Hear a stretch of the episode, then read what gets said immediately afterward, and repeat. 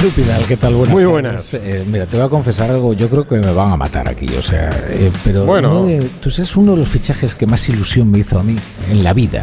Pues yo era un niño que le vamos a hacer cuando le fichamos a, a Fernando Redondo. Ah, me lo imaginaba por lo que veníamos Madrid. comentando de camino Por del favor. aeropuerto al teatro. ¿Tú te acuerdas aquí? Que era un equipazo, ¿eh? Sí, el del Tenerife de Valdano que no solo se mantuvo en primera, sino que impidió que el Madrid ganase dos ligas. No, eso lo recordarás eso también. fue- ¿Cómo, lo vamos a olvidar? 90. Jamás lo olvidaremos. Uno de Aquel los- balón que, que Bullo mete Sí, dentro sí, de. Un del 3-2. campo que iba a salir. La verdad que iba fuera. No, no sabemos, nunca le pregunté a Bullo por qué. Pues nos lo encontramos de- mucho por los pasillos. Bastante cuando va al chiringuito.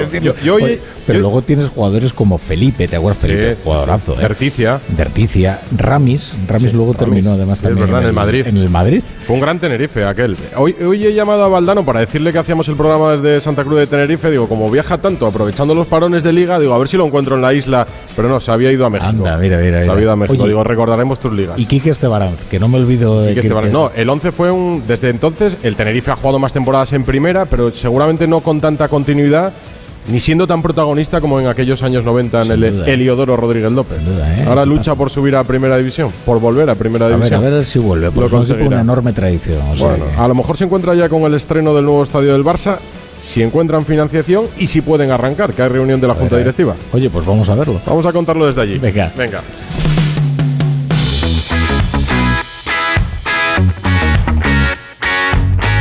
La brújula de Radio Estadio. Edu Pidal. El Barça celebraba hoy una junta directiva de extrema importancia porque tiene tantos frentes abiertos que a mí me parece imposible que puedan abarcar todo en una sola jornada. El asunto Negreira ha marcado tanto la actualidad de las últimas semanas que para la porta va a ser imposible huir de ello. Por mucho que se proponga que el tiempo pase para que todo se olvide, no se olvidará y acabará teniendo que dar explicaciones de peso. No le sirvió denunciar una campaña de desprestigio, no le sirvió decir que son cosas del pasado y no le servirá decir que la compra de árbitros, de alguno en concreto, no se podrá aprobar. Pagó cantidades ingentes de dinero al vicepresidente de los árbitros y responderá por ello. De momento lo que sabemos, esto sí lo sabemos después de la reunión de la Junta, es que el traslado al estadio de Montjuic por las obras del Camp Nou, del Spy Barça, es ya una realidad. Lo confirman para la próxima temporada, creo que tenían de plazo hasta mañana para rematar la financiación. Bueno, primer titular, Barcelona, Alfredo Martínez, buenas tardes. Hola, muy buenas tardes, Edu. Así es, ya es oficial y el Barcelona se marchará a Montjuic como estaba previsto desde el comienzo de la próxima temporada hasta aproximadamente el mes de noviembre del 2025, es decir, algo más de una temporada. Hay que significar que eh, la Junta Directiva estaba viendo preocupación por el tema de la financiación, pero no había vuelta atrás. Han estado reunidos y han estado viendo las opciones. Han aprobado esa financiación que tiene que dar mañana el visto bueno Goldman Sachs y JP Morgan por un importe cercano a los 1.500 millones de euros. Pero ya ha avisado a la Federación Española de Fútbol para que lo ponga en conocimiento de la UEFA que su estadio oficial la temporada que viene es el Lluís Companys, conocido como Estadio Olímpico de Montjuic. De hecho, se va a comenzar a proceder a instalar el césped después de los conciertos que va a haber este verano a partir del 1 de julio y se está acondicionando para que esté en perfectas circunstancias para jugar los encuentros de liga. De hecho, el bar del Camp Nou empieza a retirarse el 1 de junio y se instala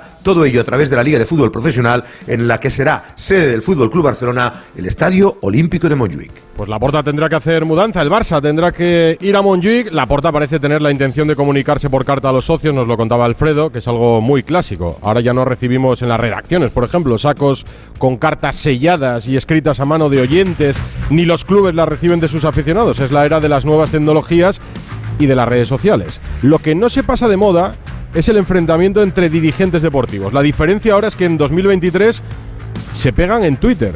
Ahí hemos visto en plena batalla al presidente de la liga, Javier Tebas, y al portavoz de la federación, Javier Matallanas, que son dos modernos. Les invito a que lo hagan en Onda Cero cuando quieran y así tienen mediación. Y todo empezó por el caso Negreira. Rubiales le echó en cara a la liga que el control económico no sirvió para detectar esto. Contestó Tebas diciendo que qué ignorancia, se metió por el medio Matallanas. Bueno, en fin, que esto es muy difícil de contarlo así. Que se sienten aquí y que les escuche la gente. Al que hace tiempo que no escucho tampoco es a Sergio Ramos. También se decidió por las redes para desvelar su conversación con De La Fuente cuando lo excluyó de la selección. Lo que demostró en los últimos tiempos es estar en una gran forma, en una buena forma, y ahora le llueven las ofertas millonarias. 30 millones por temporada. Francia, Manu Terradillos. El PSG de la próxima temporada sigue en el aire. Edu, ¿cómo estás con muchos jugadores con un futuro incierto? Y uno de ellos, como dice Sergio Ramos, que termina contrato y podría escuchar cantos de sirena desde tierras exóticas.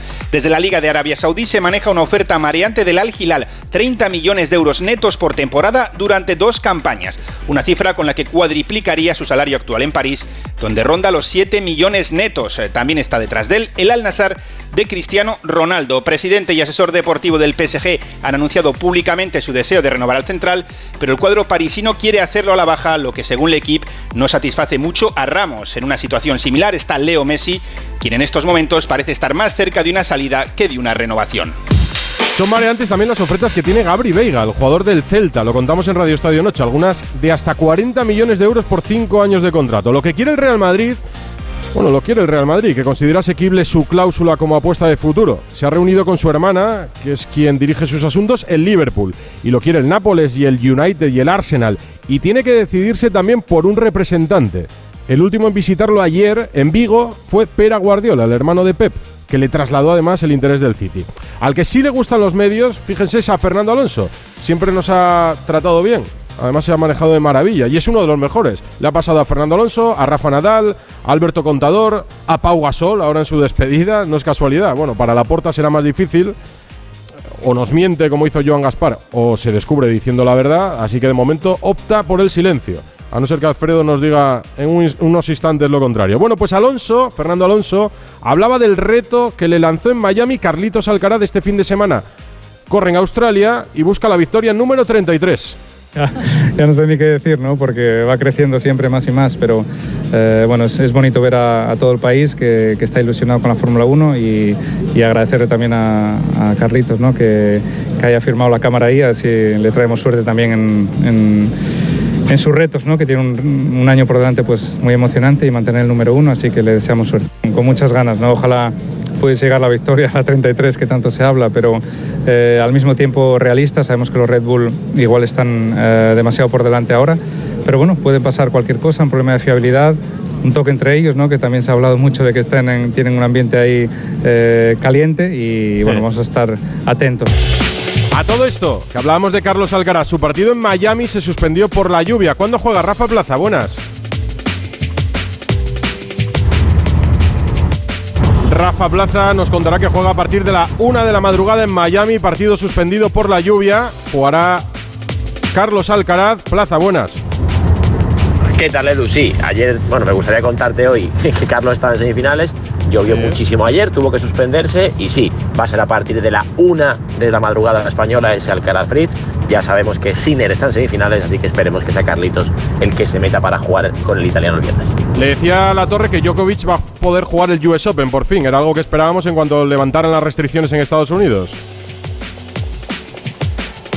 Bueno, problemas con Rafa Plaza, ya os lo cuento yo. Djokovic estará en el Open USA. Y hay partido de la Euroliga de baloncesto para el Barça desde las ocho y media en juego en el Palau ante el Alba Berlín. Albera Rand, muy buenas. Muy buenas, Edu. Trigésimo segunda jornada de la Euroliga con el tercero 21-10 recibiendo al penúltimo 9-22. Los azulgrana ante la posibilidad hoy de casi sellar o incluso sellar en función de otros resultados, ser cabeza de serie en los playoffs de la competición para los que ya tiene billete y contar con el factor cancha, por ende, en postemporada. Los de Saras vienen de ganar al Partizan de Belgrado, los alemanes que vienen de perder en Vitoria ante Basconia han caído siempre en las últimas ocho citas ante los culés en la primera vuelta, recuerdo, en Berlín 8-6-8-8 español. Pitan un croata Radovic, un francés Bisang y una griega Charucha unos 6.000 fieles en el Palau Blaugrana, 4.48 para el cierre del primer cuarto, Fútbol Club Barcelona 12, Alba de Berlín 9.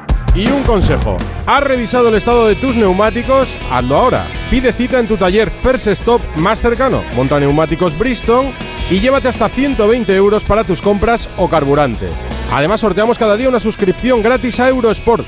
Viaja seguro al mejor precio con Bristol. Recuerda, solo en la red de talleres First Stop. Promoción válida hasta el 7 de mayo. Más información en firststop.es. La brújula de Radio Estadio. Dos cositas. La primera, una motera conoce la ciudad como la palma de su mano. La segunda, una mutuera siempre paga menos. Vente a la mutua con tu seguro de moto y te bajamos su precio sea cual sea. Llama al 91 555 5555. 91 555 5555. Por esta y muchas cosas más, vente a la mutua. Condiciones en mutua.es. Con cebolla. Sin cebolla. Con cebolla que le da alegría. Sin cebolla, que es muy fuerte. Aunque el mundo se divida entre tortilla con cebolla o sin cebolla, en Opel Service elijas lo que elijas, siempre elegirás muy bien. Cambia tus neumáticos con un 2x1 en las mejores marcas. Pide tu cita ahora y haz tu mejor elección. Condiciones en opel.es. El sector agroalimentario es clave en la provincia de Teruel. El melocotón de Calanda, el jamón de Teruel, la trufa o el aceite de oliva, entre otros, han dado notoriedad a una provincia que destaca por la variedad y la calidad de sus alimentos. De la importancia del sector primario en Teruel y de muchas más cosas nos hablarán en Onda Agraria, desde el Centro Público Integrado de Formación Profesional San Blas, con el patrocinio de la Diputación Provincial de Teruel y la colaboración de Caja Rural de Teruel. El sábado 1 de abril, desde las 6 de la mañana, Onda Agraria, con Pablo Rodríguez Pinilla y Soledad de Juan. Te mereces esta radio. Onda Cero, tu radio. Saludos criaturas, soy Goyo Jiménez y como digo en mis monólogos, ser joven es una cuestión de actitud. Pero como yo ya voy teniendo una edad, mi actitud ha sido la de acudir a Clínica Baviera para decir adiós a las gafas de cerca. Haz como yo y pide cita en el 900 180 100 o en clínicabaviera.com y corrige la vista cansada. Cuando te das cuenta de que tus niños ya no son tan niños, es lógico y normal que te preocupe esto. Ahora que mis hijos son adolescentes, los fines de semana salen solos hasta tarde y eso no me deja muy tranquila, la verdad. Esto te lo soluciona Securitas Direct, porque en su app tienen un botón SOS para pedir ayuda en caso de emergencia, respondiendo de inmediato para enviar ayuda donde estén, porque tú sabes lo que te preocupa y ellos saben cómo solucionarlo. Llama ahora al 900-272-272 o entra en securitasdirect.es. La brújula de Radio Estadio. Edu Pidal. Voy a volver a Barcelona porque el tema más importante del día en el mundo del deporte tiene que ver con la reunión de la Junta Directiva del Barça. Varios temas encima de la mesa y no sé si ha dado tiempo a todo. Hemos hablado del traslado a Montjuic. La próxima temporada dejarán el Camp Nou por las obras, pero habrá habido más debate dentro, ¿no, Alfredo? Sí, evidentemente, pendientes de que mañana se confirme la- el plan de financiación y por tanto JP Morgan y eh, Goldman Sachs autoricen a ese acuerdo y a esa decisión que ha adoptado la Junta Directiva del Barcelona, que por cierto ya ha hecho oficial la renovación de dos pólizas que tenía con vencimiento del 30 de abril del 23, tres años más tarde, de 17 millones de euros, y con vencimiento del 15 de mayo del 23 al 15 de mayo del 26, otros tres años más tarde, con 32 millones y medio, es decir, casi 50 millones de euros por gastos corrientes, operaciones ordinarias, es decir, el Barcelona necesita liquidez inmediata para hacer frente a los pagos más normales. Pero eso sí, también dicen que es una muestra de confianza de las entidades bancarias. Desconocemos el nuevo eh, interés que van a pagar por estas pólizas, pero es uno de los datos que ha avanzado la reunión de la Junta Directiva en la que se ha tratado también el tema Negreira, cómo se va a exponer, cuándo va a exponerlo eh, Joan Laporta, todavía no ha trascendido este detalle. Se ha hablado de la masa salarial, Mateo Alemán ha estado presente en la reunión y ha explicado que se necesitan recortar casi 200 millones de euros para inscribir jugadores, entre otros Gaby, que sigue teniendo dorsal del filial. Hemos visto ya en la Liga de Fútbol Profesional a Gaby con ficha del juvenil y con el dorsal 30 con el que tendrá que jugar en Elche. Por cierto, y termino, ha comenzado a entrenar esta tarde Xavi ya prácticamente con todos los internacionales, con seis bajas, mañana última sesión preparatoria, rueda de prensa y viaje a, Elche para intentar componer un equipo de garantías y mantener la renta con el Real Madrid. De momento tiene colchón suficiente para poder estar tranquilo hasta final de temporada. Nos lo vas contando. Gracias, Alfredo. Hasta luego. Les contaba algo que me tiene asombrado. Cómo los responsables deportivos de nuestro país se enzarzan en Twitter. Tebas y Matallanas, el presidente de la Liga y el portavoz de la Federación Española de Fútbol. Y la Federación quiere denunciar ahora al presidente de la Liga por insinuar que Rubiales estaba implicado en el amaño de partidos en su etapa como futbolista. Bueno, esto que ahora repasamos tanto, la guerra que antes se vivía en la radio, pues ahora se vive en las redes. Carlos Bustillo, que has estado pendiente, muy buenas. Buenas tardes, Edu. Tú lo decías. ¿Qué ha que- pasado? que antes esto se podría ver en un programa de los que hacemos por las noches en la radio, incluso en alguna asamblea, pero ahora es todo a través de las redes. Hoy en concreto a través de Twitter. Y todo a raíz de unas declaraciones del presidente de la Federación, Luis Rubiales, en las que acusaba a la Liga de no haberse dado cuenta con su control económico de los pagos del Barça a Negreira. Decía Rubiales, 20 años de control económico que no han servido para nada. Y a raíz de esto, pues Tebas ha respondido en su Twitter personal acusando a la federación de esconder la responsabilidad y no enterarse de nada.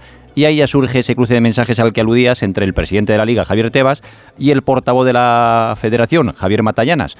Tebas escribe, Rubí, no puedes dar lecciones de control hasta que no expliques la integridad de algunos partidos cuando eras jugador, en alusión a un Atleti Levante del año 2007 cuando Rubiales militaba en el Levante. Respuesta de Matallanas. Acusa a Tebas de, de haber prestado servicio a equipos de la liga desde su despacho de abogado y termina diciendo que el presidente de la federación le va a denunciar a la justicia por calumnias. Eso digamos que ha sido la parte seria de, de los tuits, ¿eh? porque también ha habido... Eso es la parte seria, o sea, Sí, que sí. imaginen cómo sería la otra. Pues en la otra, eh, Matallanas, por ejemplo, pide explicaciones a Tebas por llevarse a los presidentes a Dubái y a Qatar. Ah, Esto ha sido hace tres meses, finales de diciembre. Y Tebas responde hablando de una barbacoa que Rubiales celebra con amigos y amigas tras unas reuniones de trabajo. Y así está nuestro fútbol. Así son el presidente de la liga, el portavoz de la federación, los que mandan en el fútbol, arreglando los asuntos a través de Twitter.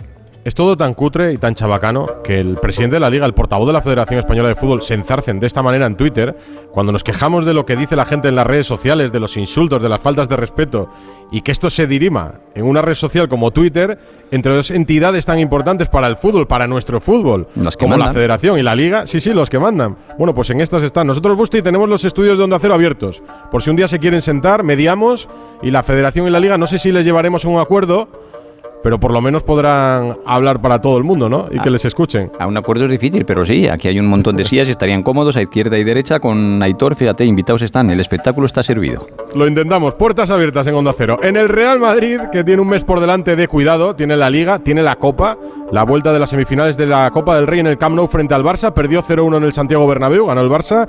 ¿Qué noticias hay en la vuelta al trabajo del equipo ya con los internacionales de regreso? Alberto Pereiro, buenas. Hola Edu, ¿qué tal? Muy buenas. Bueno, pues pocas veces te puedo decir que un parón de selecciones le ha ido también a Carlo Ancelotti, eh, porque eh, de todos los futbolistas que tenía afuera, el único que venía con un sustito y que tuvo que dejar la concentración de la selección fue eh, Thibaut Courtois con esa pequeña distensión en el aductor y al final, mira, entrenó ayer y ha entrenado en el día de hoy. Eh, ayer ya regresaron a la última hora también los dos franceses, Camavinga y Chouameni, además de los tres brasileños, Rodrigo Militao y Vinicius. También lo hacía David Álava, que es una grandísima noticia porque se fue sin haber jugado en el Madrid, con algo de controversia, pero con un permiso del conjunto blanco que parecía eh, que eh, daba el ok a que fuera incluso eh, para jugar con la selección austríaca. Y mira, ha jugado la segunda parte del segundo partido con Austria, lo que hace que se marchara un futbolista tocado o lesionado y te vuelva uno completamente recuperado y disponible para este tramo tan importante de, temporada. Del resto ya han vuelto Ceballos, Carvajal y Nacho. Nacho no puede jugar el fin de semana, así que ha hecho un trabajo un poquito más específico. Ha vuelto Luka Modric, el único que va a tardar un poquito más en regresar porque tenía un viaje larguísimo desde Seúl es eh, Fede Valverde que se va a incorporar mañana. De los que estaban aquí ninguno tiene ningún tipo de problema. Así que nada, ya sabes, ahora acumular días de trabajo, mañana otra vez a las 11. Los objetivos están bien cerquita, más allá del partido frente al Valladolid el domingo a las 4 y cuarto, sobre todo el miércoles santo frente al Barça, recuperar esa desventaja del 0-1 para estar en la final de Copa y lo que viene ahí a lo lejos, que ya lo ve todo el mundo, primero en Madrid y luego en Londres 12 y 18, los cuartos de final de la Liga de Campeones. Donde se crecen los blancos, sí, ante el Chelsea, primero en el Bernabéu y si pasan será también primero en el Bernabéu, ante el City o ante el Bayern. Ayer en Valencia la noticia era la visita al juzgado de Amadeo Salvo, el conseguidor de Peter Lin, quien puso la alfombra roja al actual dueño del Valencia. Un tema pendiente es la construcción del nuevo estadio y sobre esto ha hablado hoy el director corporativo Eduardo Esteve. Hola Edu, buenas tardes. Hoy en el Palencia ha hablado el director corporativo Javier Solís para repasar todos los temas de la actualidad del conjunto valencianista. Ha hablado sobre el nuevo estadio, dice que no se firma ese convenio con el Ayuntamiento de Valencia, entiende él porque se está utilizando de cara a las próximas elecciones. Sin convenio, de momento no se reanudan las obras del nuevo estadio. Y ha vuelto a insistir en que Peter Lim no solo no ha recibido ninguna oferta para comprar el Valencia, sino que tampoco tiene ninguna intención de venderlo haciendo eco y referencia a, las palabras de la presidenta. Y precisamente ayer cuando estábamos preparando un poco eh, la rueda de prensa de hoy reiteró que no, no hay ninguna intención de vender el club, no no ha habido ningún acercamiento y no, no están dispuestos a recibir ofertas. Además, ha hablado del futuro de Rubén Baraja, que termina contrato a final de temporada, reconociendo que si consigue la salvación se podría negociar su continuidad y que se está ya trabajando en comprar uno de los futbolistas cedidos, sería el turco Chen Ozkakar. Los líos interminables en Valencia. ¿Cómo está el Barça en la Euroliga, en el Palau, Albert? Empezó bien y acaba el primer cuarto mal. Parcial alemán de 5-12 con 7 puntos del norteamericano Ben Lammers. Final de los primeros 10 en el Palau Euroliga. 19 Barça, 21 Alba Berlín. 9 menos 10, una hora menos aquí, en la preciosa Santa Cruz de Tenerife. La brújula de Radio Estadio.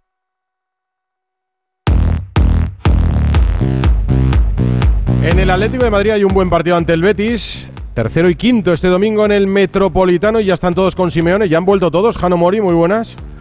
¿Qué tal, Edu? Buenas tardes. Sí, ha entrenado el equipo a las cinco y media en la Ciudad Deportiva con todos los internacionales ya a las órdenes de Simeone, incluidos los argentinos.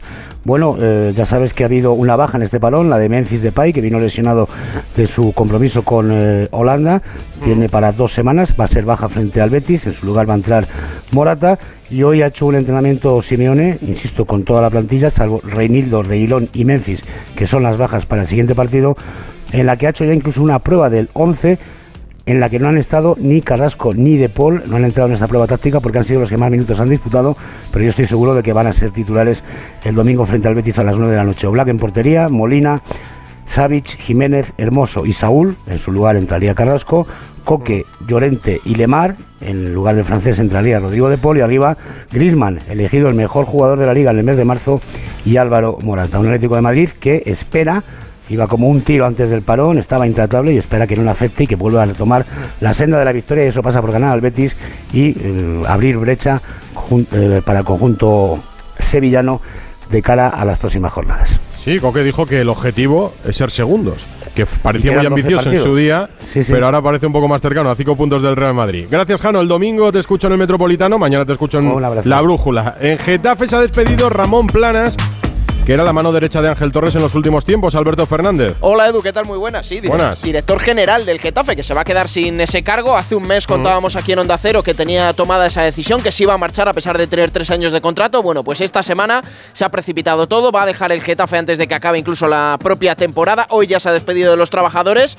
Me cuentan que no tiene ningún equipo, eh, aunque tiene al Betis como gran candidato, no tiene ningún equipo y que va a ligar seguramente su futuro a lo que haga Mauricio Pochettino. Son buenos amigos, se conocen bien y así que Ramón Planes se despide del Getafe.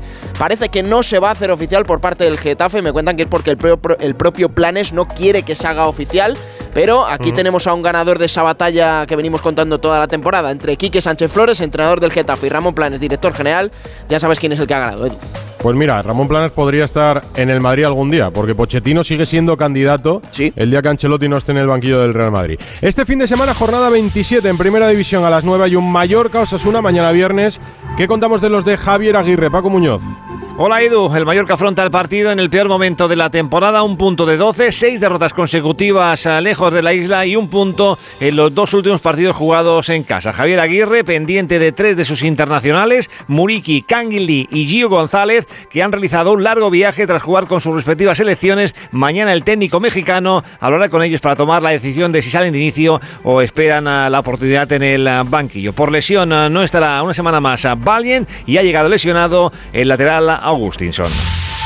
Así está el Mallorca. ¿Cómo está Osasuna, Javier Saralegui? Buenas tardes, Edu. Osasuna tiene las bajas de Rubén Peña y las más preocupantes las de Darko por sanción y el Chimi Ávila por lesión.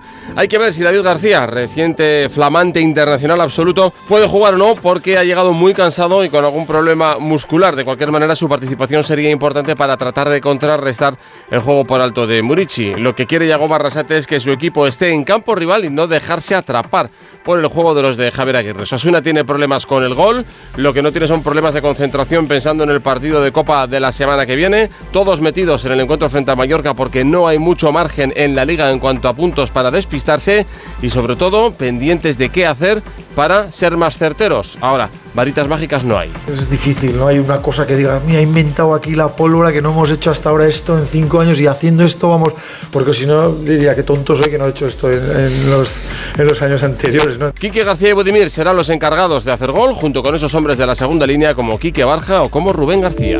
Los partidos internacionales han dejado consecuencias. Crisis, por ejemplo, en el caso de España, lesiones en el caso de Noruega, Erling Haaland no se entrena con el Manchester City, este fin de semana se enfrentan al Liverpool y esto enfada a Guardiola. Miguel Venegas, hola. Sí, enfada a Guardiola porque, bueno, es verdad que la lesión enfadaría más a Noruega que al, Manchester City porque se produjo en el último partido del City, precisamente en FA Cup, hace una semana y media. Pero Haaland, que debería haberse recuperado estas dos semanas, es seria duda para el partido contra el Liverpool del sábado, pasado mañana a la una y media. Eh, y hay que recordar que el City tiene que remontarle todavía puntos al Arsenal, así que seguramente eh, va a jugar sin Haaland y ya apuntaría que se recuperara más bien para la Champions de la, de- dentro de dos semanas. Y más consecuencias, porque aprovechando el parón hay dos equipos eh, importantes que han despedido a su entrenador. El Tottenham se ha quedado sin Conte, va a tener entrenador de momento interino, el que era segundo de Conte. Y el Bayern de Múnich, que sorpresivamente ha despedido a Nagelsmann. Tuchel ha tomado las riendas, lleva ya dos entrenamientos con el equipo bávaro y nada más y nada menos que va a debutar el sábado a las seis y media contra el Dortmund en casa que tiene que recuperar el liderato. Si gana, lo recuperará, pero si pierde, se quedará a 5 puntos del Dortmund y no es una buena eh, manera de empezar un proyecto nuevo con un equipo que está acostumbrado y obligado a ganarlo todo. Está obligado, es verdad. Como obligado estaba Fernando Alonso, ahora ya no. Mira, en Fórmula 1 Gran Premio de Australia, Alonso opta a la victoria, opta a la 33. Todavía ve lejos a los Red Bull. Ya saben que en Onda Cero tenemos la suerte de contar con el Fernando Alonso de los técnicos, que fue jefe en Benetton, de mecánicos en Ferrari. Bueno, no me pierdo repasando el currículum. Joan Vila del Plat, muy buenas. Hola Edu, buenas noches. ¿Qué opciones reales hay de victoria? Estamos lejos de los Red Bull todavía, ¿no? Estamos lejos de los Red Bull, ah, pero bueno, no- nunca se sabe, ¿no? Ah, la previsión es de quizás lluvia. En lluvia Fernando va muy bien, la- los coches igualan. Es verdad que Aston Martin también en seco ah, van a llevar un alerón un poco diferente. San- saben que el problema del alerón trasero con el DRS es lo que les da 10 kilómetros menos que Red Bull y están trabajando en esto. Esperemos que la modificación que van a llevar a, a Melbourne sea, sea buena. Pero en principio, eh, un aspirante más. Eh, sin duda, entre los cinco primeros va a estar. Esto está clarísimo. ¿La guerra de Red Bull es real, la que insinuaba hoy Fernando? No. No. La, la guerra de Red Bull, eh, obviamente hay guerra siempre con tu compañero de equipo, pero eh, No para las- tanto. las- la- no, no para tanto. Las cosas son muy claras en Red Bull. Max es el número uno y Checo, de hombre, si Max rompe tres veces y Checo le lleva 30, 40 puntos, obviamente el equipo se va a volcar a Checo, pero el número uno, el caballo de carreras, es Max Verstappen. Esto está clarísimo. Pues lo veremos el fin de semana. Gracias, Vila del Prat. Motociclismo, Gran Premio en Argentina, sin Mar Márquez. Chechu Lázaro. ¿Qué tal, Edu? MotoGP aterriza en el circuito de Termas de Río Hondo con el ambiente todavía enrarecido por todo lo ocurrido en Portugal. Y pese a que Mar Márquez no está aquí en Argentina, su nombre es el que más se ha escuchado en esta primera jornada de ruedas de prensa.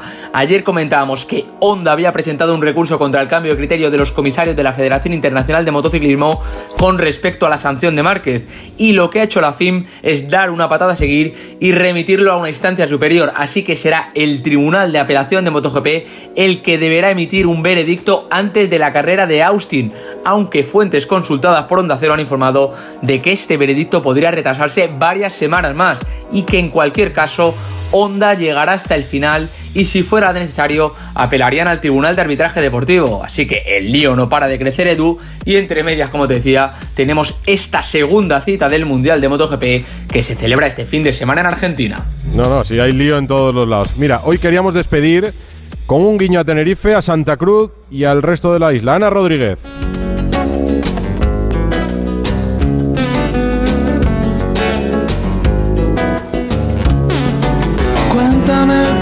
Sin acritud y para que nadie se moleste, Edu, pero Tenerife es tierra de un fausto recuerdo para los madridistas. Dos ligas se dejó allí el Real Madrid, dos ligas que un Tenerife espectacular, el Tenerife de Jorge Valdano, dio al Barça. Pero no acaba ahí el idilio tinerfeño con el club azulgrana, pues dos de sus mejores jugadores nacieron allí, los Pedro. ¿Qué decir de Pedro Rodríguez, de Pedrito, el hombre de los récords, el goleador de todas las competiciones, el socio perfecto de todos en aquella maravillosa orquesta dirigida por Pep Guardiola, que lo ganó todo? Y Pedro González, o Pedri, el heredero, el sucesor, el elegido para liderar el nuevo proyecto culé de la mano de Xavi Hernández. Pero ¿por qué hablar del Barça Edu cuando aquí se disfrutan de títulos internacionales con el Lenovo Tenerife, al que se le escapó la copa, pero que luchará por más? Tiene un equipo femenino que es el orgullo de Granadilla, modesto y modélico a la vez, y la joya de la corona, el Club Deportivo Tenerife, que lo tuvo cerca el año pasado y este toca luchar contra todos y contra todo. Pero aquí son guerreros Edu, si caen, se vuelven a levantar. que te trajeron de los tratados y los viajeros. Mira qué música más bonita para despedir con el marcador del Barça en el palo, Valver. Pues sí, la música es preciosa. Las cosas como son, el Barça intenta recuperar el mando en el electrónico. De momento no lo consigue. 5-22 para el descanso. Barcelona 24, Alba de Berlín 30. Precioso Tenerife, aunque tenga un mal recuerdo para los madridistas, aquellas eh, ligas de los 90. Lo superaremos. Lo superaremos con Quizás esta dentro de isla. 20 años o así. Me quedo escuchándote. Hasta luego.